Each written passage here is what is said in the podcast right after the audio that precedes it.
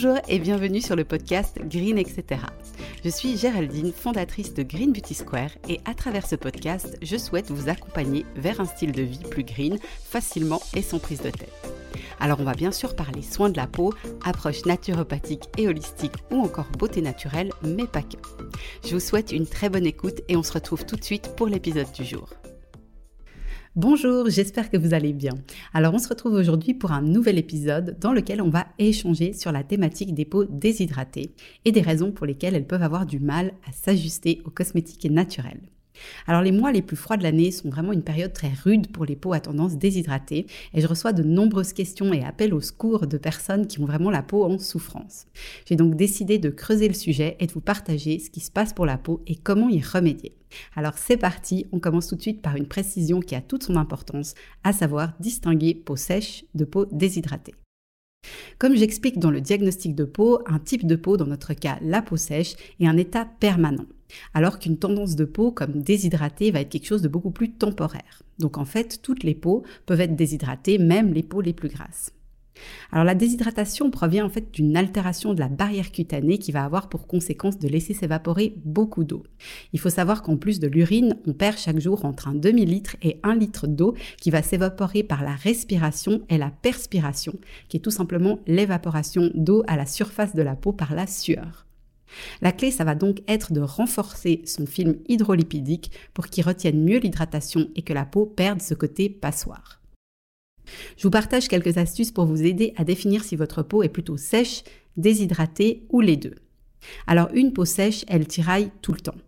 Elle est naturellement rêche au toucher et puis elle va présenter des signes visibles de sécheresse comme par exemple des squames, donc elle va peler facilement. Puis c'est aussi une peau qui manque naturellement de souplesse. Une peau déshydratée, elle, elle va tirailler plus ponctuellement et puis ça varie en fonction des saisons, si elle est exposée à des agressions extérieures comme le vent, le froid, la pollution, etc. Elle est inconfortable généralement de façon localisée et ça va surtout se trouver sur les joues et les pommettes. Et puis elle se marque facilement avec des ridules qui proviennent justement de la déshydratation. Alors, dernier point très important de cette introduction, l'hydratation de votre corps et de votre peau vient vraiment de l'intérieur et non de l'application de cosmétiques. C'est vraiment capital d'intégrer ce concept. Voilà, maintenant que ce cadre est posé, je voulais vous détailler le contenu d'une crème entre guillemets hydratante, entre guillemets parce qu'encore une fois, la crème n'hydrate pas la peau. Et donc cette crème hydratante, c'est vraiment le produit phare des peaux déshydratées pour retrouver du confort. Alors en moyenne, plus de 80% d'une crème est composée de deux types d'ingrédients. On a d'abord une phase aqueuse avec généralement de l'eau et ensuite une phase grasse qui contient des huiles et notamment les fameux silicones et autres huiles minérales qui sont largement utilisées en cosmétique conventionnelle. Dans le reste du produit, on va trouver des émulsifiants qui sont nécessaires pour créer la texture crème, quand même quelques actifs, des conservateurs, des parfums ou encore des colorants. Donc on va revenir sur les huiles minérales et les silicones parce que ce sont ces substances qui créent l'illusion d'une peau bien hydratée. Pour faire vraiment très simple, quand vous appliquez des produits qui contiennent des huiles minérales ou des silicones, ça revient vraiment à mettre un film plastique étirable sur votre peau. Alors certes, on a l'impression d'une peau bien hydratée et confortable, mais c'est une illusion et je vous explique pourquoi tout de suite. L'avantage de ces substances, comme on l'a compris, c'est qu'elles forment un film occlusif à la surface de la peau qui va empêcher l'évaporation de l'eau, mais ça a vraiment des effets pervers. En premier, ça va rendre la peau paresseuse et elle va perdre l'habitude de travailler, vu que les substances vont lui donner cette sensation d'être parfaitement hydratée. Pourtant, il n'en est rien et si on n'applique pas de l'huile minérale ou des silicones, la peau va se déshydrater de nouveau à son rythme habituel sans aucune amélioration. En deuxième, ça rend la peau addicte. Comme elle ne sait plus travailler elle-même à son plein potentiel, eh ben la peau elle devient dépendante de l'application d'une crème à base de ce type de substance pour maintenir une sensation d'hydratation. Et puis troisièmement, ce sont aussi des substances qui sont comédogènes et qui vont étouffer la peau à la longue. Donc je trouvais intéressant pour bien illustrer ce propos de vous partager l'exemple du baume à lèvres. On connaît tous quelqu'un qui est accro à son baume à lèvres. Donc au fait, la personne, elle va ressentir une sensation de confort au moment de l'application, mais 30 minutes plus tard, les lèvres sont toujours aussi sèches. Alors on remet du baume à lèvres pour retrouver le confort jusqu'à qu'il n'y en ait plus et ainsi de suite comme ça durant toute la journée.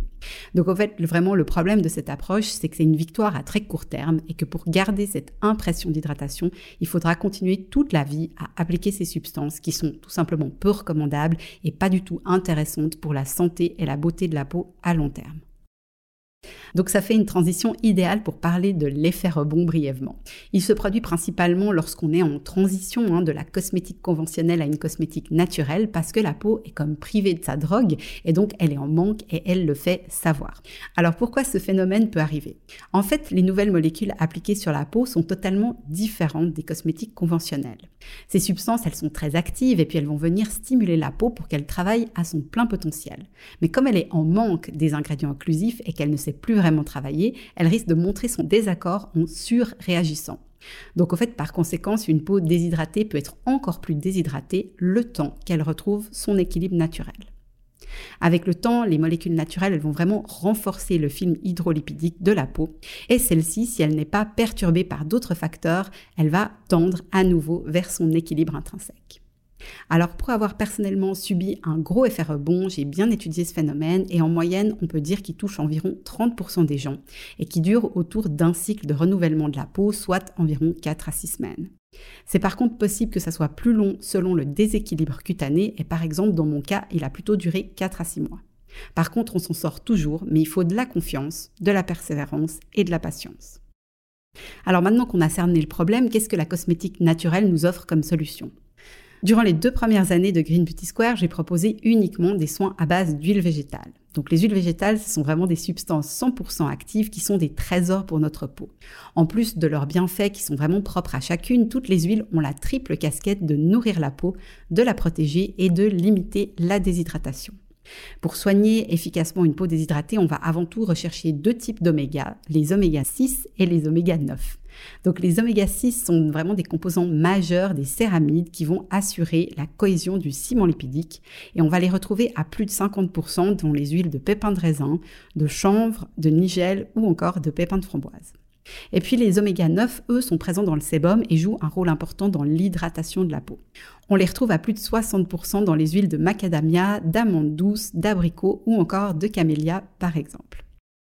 Par contre, en utilisant exclusivement des huiles végétales comme soin, plusieurs de mes clients qui avaient la peau extrêmement déshydratée à la base, bah, ils peinaient à garder le confort et l'hydratation de leur peau durant les mois les plus froids de l'année. Ce qui se passe, c'est que durant le cours de la journée, la peau, va comme consommer les huiles et on peut se retrouver avec cette sensation d'inconfort couplée visuellement à des ridules de déshydratation, tout simplement parce que la peau n'a plus rien dans son réservoir et la perte en eau peut de nouveau se produire normalement. Alors pour moi, c'était vraiment un signal fort qu'il fallait que je trouve une solution pour ce problème et je suis arrivée à la conclusion que le soin le plus complet pour une peau déshydratée serait un mélange entre une synergie d'huile végétale et un produit capable de retenir l'eau dans la peau avec un réservoir plus important si je puis dire. Pour ce produit capable de retenir l'hydratation, le plus intéressant est de s'intéresser à des formules qui contiennent des facteurs naturels d'hydratation. Ils sont composés de multiples acides aminés, d'acides gras, d'acides hyaluroniques, de sodium PCA et encore de beaucoup d'autres composants qu'on trouve naturellement dans la peau. Et en fait, ils vont agir comme une éponge et se gonfler en eau pour former un réservoir d'hydratation très important pour la peau.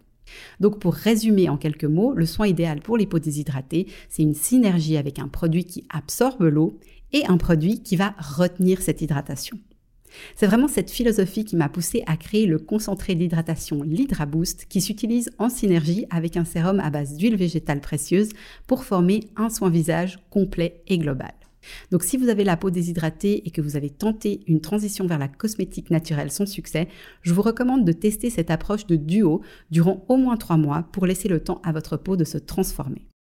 Si malgré la patience et de bons produits cosmétiques, vous n'arrivez pas tout simplement à retrouver un équilibre cutané et que votre peau reste très inconfortable, je vous conseillerais ces deux pistes.